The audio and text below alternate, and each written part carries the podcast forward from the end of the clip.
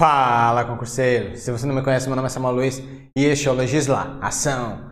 Hoje daremos início à nossa terceira aula da consolidação normativa. Tá acompanhando, né? Terceira aula. Então, assina o canal, ative as notificações para ser informado quando tiver vídeo novo por aqui. Sem mais enrolação, produção vinheta, bora pro vídeo!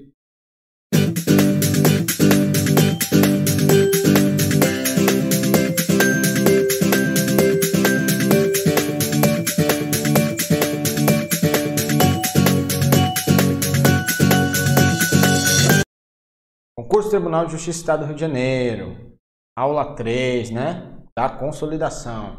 Antes de iniciarmos, lembrando a você de responder a nossa enquete, né? Qual curso você quer ver aqui no Legislação após o término desse? Direito Constitucional, Direito Administrativo ou legislação específica do concurso TJ do Rio Grande do Sul, Oficial de Justiça PJH. Cargo muito bom, nível médio que ganha mais de 8 mil reais, várias vagas. Banca escolhida, tá para sair. Então, qual desses três você quer um curso aqui no Legisla Ação, né? Então, vamos à nossa aula. Aula 3. O que, que vamos ver na aula de hoje? Vamos ver a parte de recurso, né? Muito importante. Vamos ver como que funciona os recursos.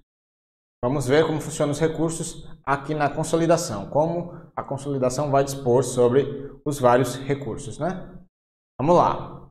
Primeiro, pedido de reconsideração das decisões do Corregedor Geral de Justiça. Então, vamos analisar o primeiro recurso aqui, né? Que é o pedido de reconsideração. Pedido de reconsideração é quando a autoridade profere uma decisão, você pode pedir para essa mesma autoridade rever a sua decisão, né? Então, das decisões proferidas pelo Corregedor Geral de Justiça, caberá pedido de reconsideração. Que prazo, professor? Em oito dias. Então, você tem oito dias para fazer um pedido. Esse só pode ser feito uma vez, né? Não pode ser renovado esse pedido.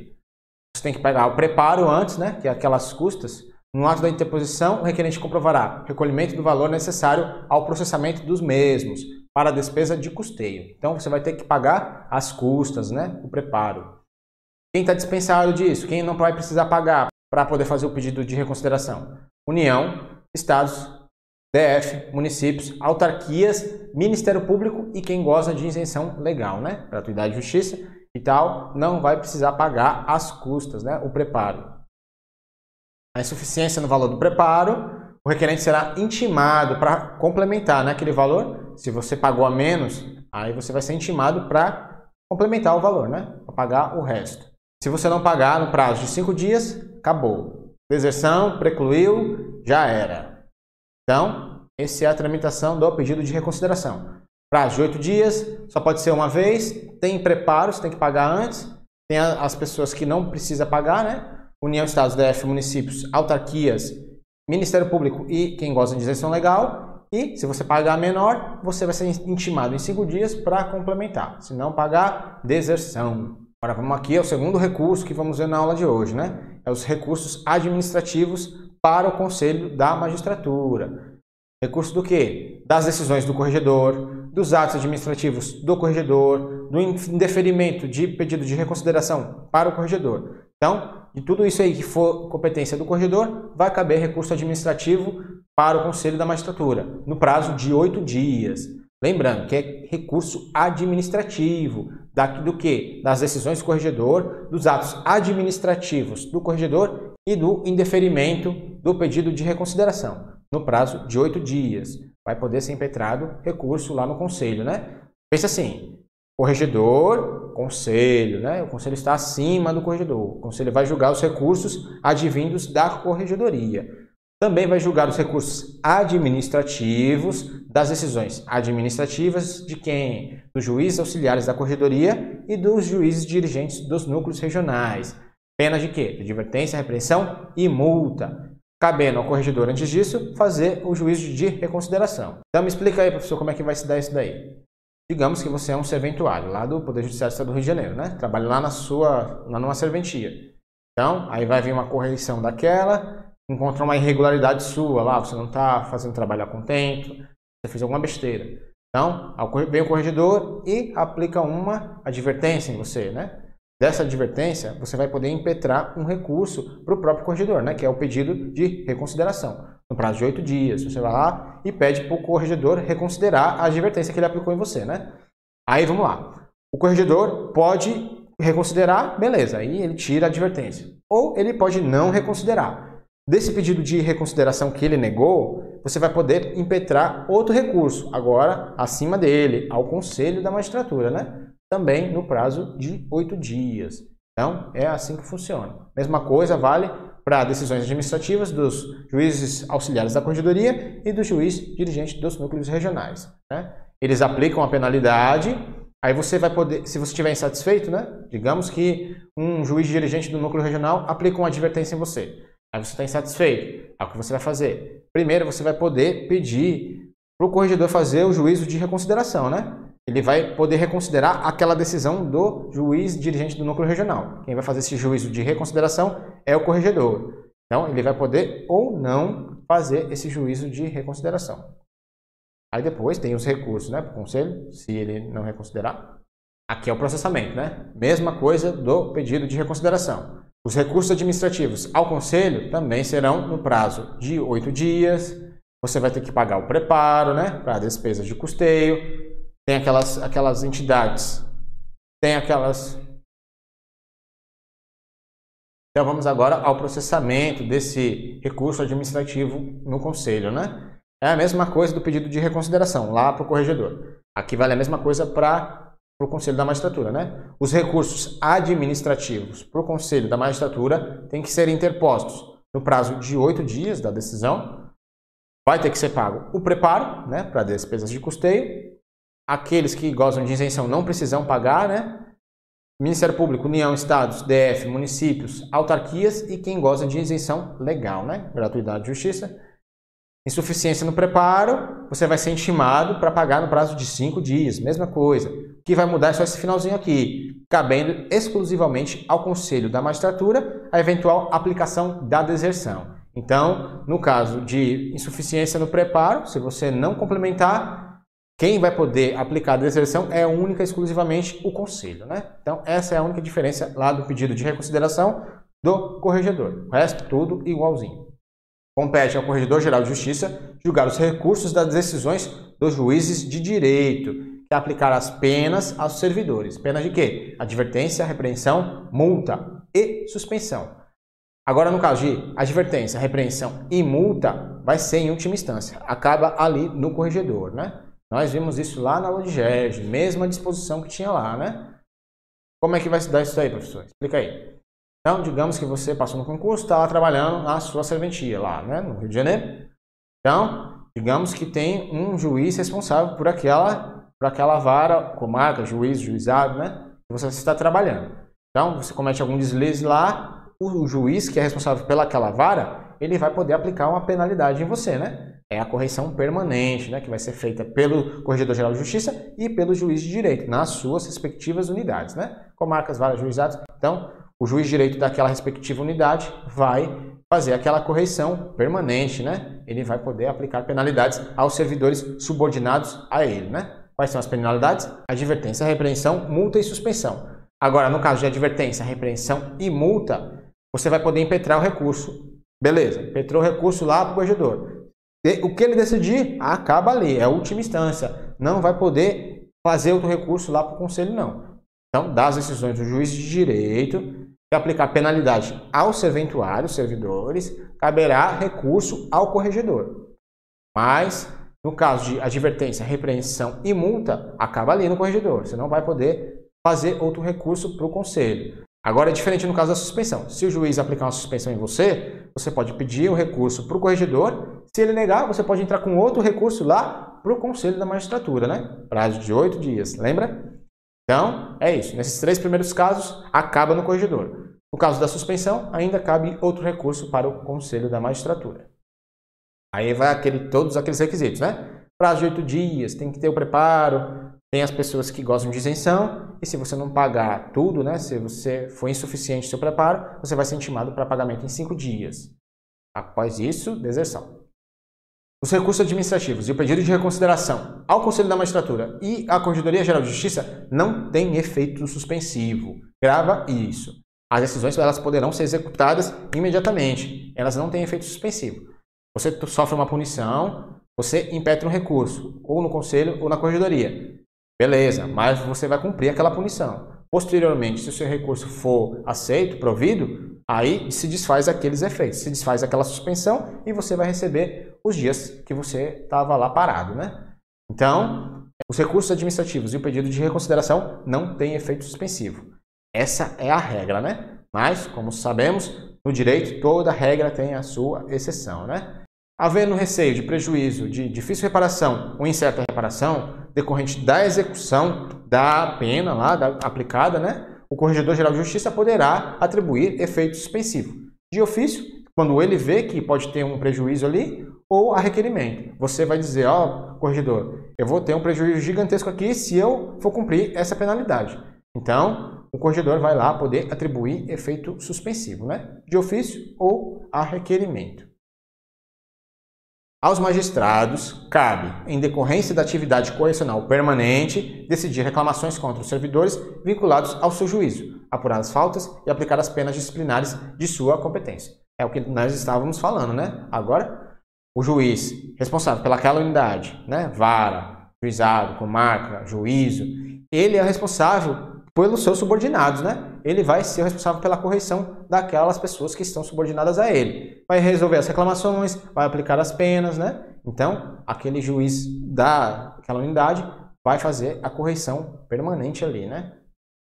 E uma disposição isolada aqui, designações de audiência é ato privativo de magistrado. Agora, dos processos de Agora, dos processos sigilosos administrativos de reclamações e representações judiciais. E é isso. Digamos que você descubra alguma coisa, alguma irregularidade do magistrado, né? Aí você vai poder fazer uma reclamação. Vamos ver exatamente como é que vai dar esse processamento dessas irregularidades. As notícias de irregularidades atribuídas a magistrado de primeiro grau, lembra isso. Tudo que estamos vendo nessa consolidação é a respeito da magistratura da primeira instância, né? Sempre lembre disso. Então, as notícias de irregularidades atribuídas a magistrados de primeiro grau serão distribuídas exclusivamente na divisão de protocolo do Departamento de Suporte Operacional da Corregedoria Geral de Justiça, né? É um daqueles órgãos da resolução que nós vimos, né? Órgãos da Corregedoria. Então, as notícias de irregularidades contra magistrados de primeiro grau serão distribuídas em um dos órgãos lá da corregedoria. Terá caráter sigiloso e conterá obrigatoriamente, agora os requisitos da petição, né? A qualificação do denunciante, o endereço, nome do magistrado, procuração com poderes específicos, fatos, fundamentos, requerimento de provas e rol de testemunhas. Então, aqui é os requisitos da petição, né? O Corregedor-Geral de Justiça fará apenas a investigação preliminar. Nós já vimos isso aqui, vamos ver de novo. Vimos lá na Ludgerge, vimos na, no regimento interno. Então já estamos carecas de saber que quem vai fazer a investigação preliminar é o corregedor.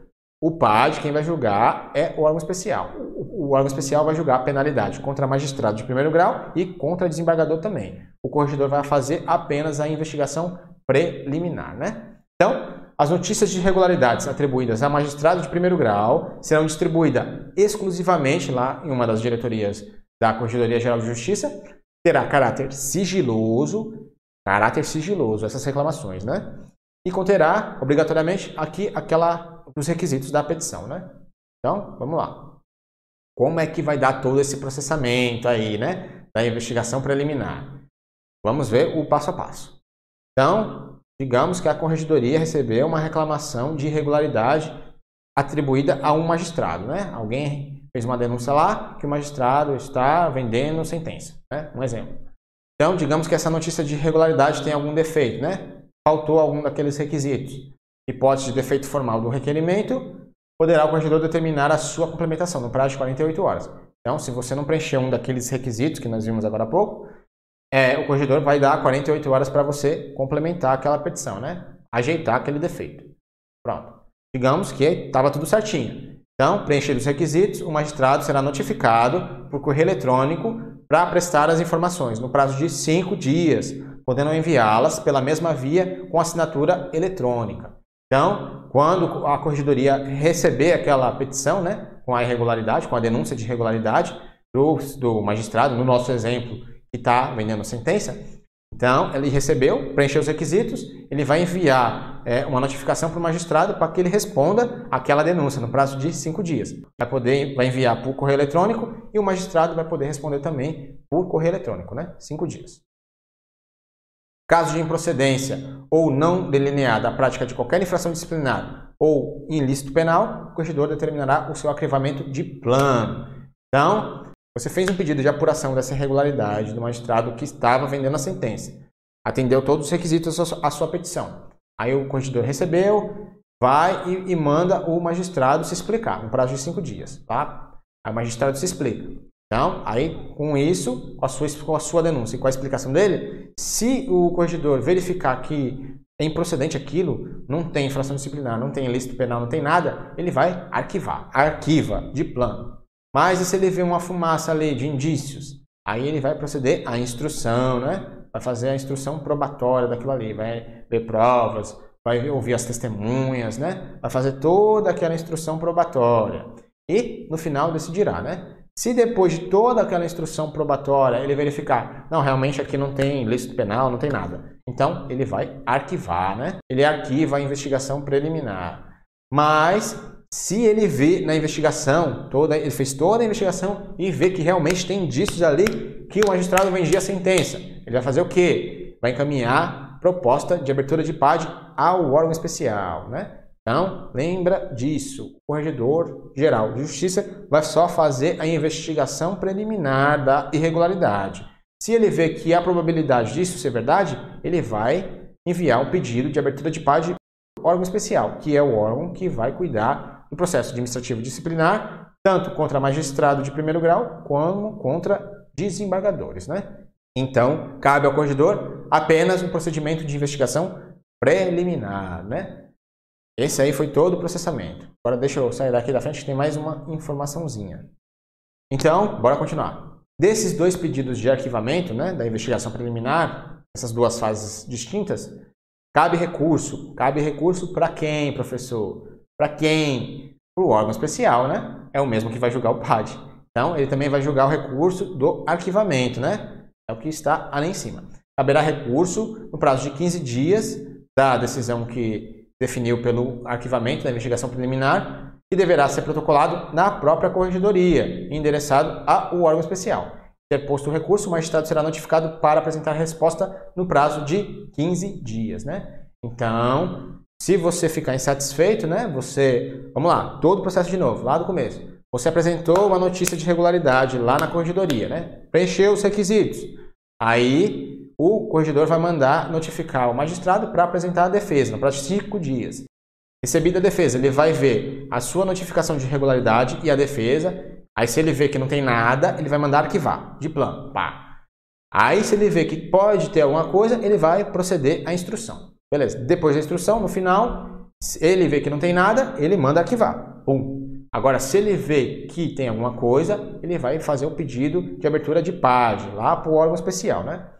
Aí digamos que você ficou insatisfeito com um pedido de arquivamento, ou lá no começo ou no final, né? Aí você não está satisfeito, você tem certeza que o cara está vendendo sentença, né? Então você vai e impetra o recurso para o órgão especial. Você vai, faz o recurso na corregedoria, endereçado para o órgão especial, né? Você vai lá na corregedoria, impetra o recurso e eles mandam para o órgão especial, que vai decidir. Aí o órgão especial vai notificar o magistrado outra vez para se defender, né? Aqui vai ser num prazo maior, 15 dias, né? No começo é 5, aqui já no recurso ao órgão especial serão 15 dias. Agora, para encerrar, vamos ver umas disposições a respeito desse, dessa investigação preliminar, né? O magistrado vai ser considerado notificado no quinto dia após o encaminhamento da mensagem eletrônica, né? Lá no nosso quadro que vimos anteriormente. Então, ele vai ser considerado notificado após cinco dias do encaminhamento da mensagem eletrônica, né? E se ele não estiver trabalhando, se ele estiver em férias ou afastado? As mensagens eletrônicas serão encaminhadas no primeiro dia útil seguinte ao retorno. Então, se ele estiver afastado, a mensagem para ele se explicar vai ser enviada no primeiro dia que ele retornar. Aí, a partir daí, ele vai ser considerado intimado depois do quinto dia, né? Que ele receber a intimação. A divulgação de qualquer informação ou procedimento relativo a essa investigação preliminar sujeitará o infrator às penalidades administrativas, civis e criminais. Então, Lembra, esse processo corre em segredo de justiça, né? É um processo sigiloso. Então, se vazar informação, Quem vazou vai responder. Administrativa, civil e criminalmente. Procedimento disciplinar em faixa de servidores será regulamentado em ato próprio, né? Que não é objeto da nossa aula aqui. Então, pessoal, acabamos aqui mais uma aulinha pequena essa aula a respeito dos recursos, né? Os recursos que a consolidação normativa nos traz. Então, pessoal, é isso. Na aula de hoje vimos os vários recursos, né? Pedido de reconsideração, recurso administrativo lá para o conselho, vimos o processamento da investigação preliminar, né? Como se deu. Então, foi isso. Se você gostou da aula, se ela foi útil para você de alguma forma, assine o canal, ative as notificações, deixe seu like, comente aí nos comentários dúvidas, reclamações, sugestões, deixe aquela opinião a respeito da nossa enquete, qual curso você quer ver aqui no Legislação após o término desse, né? Lembrando que hoje da noite ainda tem a aula de exercício. Se você estiver vendo posteriormente, aqui em cima vai ter um card que vai direcionar você para a aula. Na descrição do vídeo, PDF com os slides dessa aula aqui, hein? Pode baixar, é gratuito. Então, pessoal, foi isso. Com Deus, até a próxima aula. Meu nome é Samuel Luiz e você está no Legislação.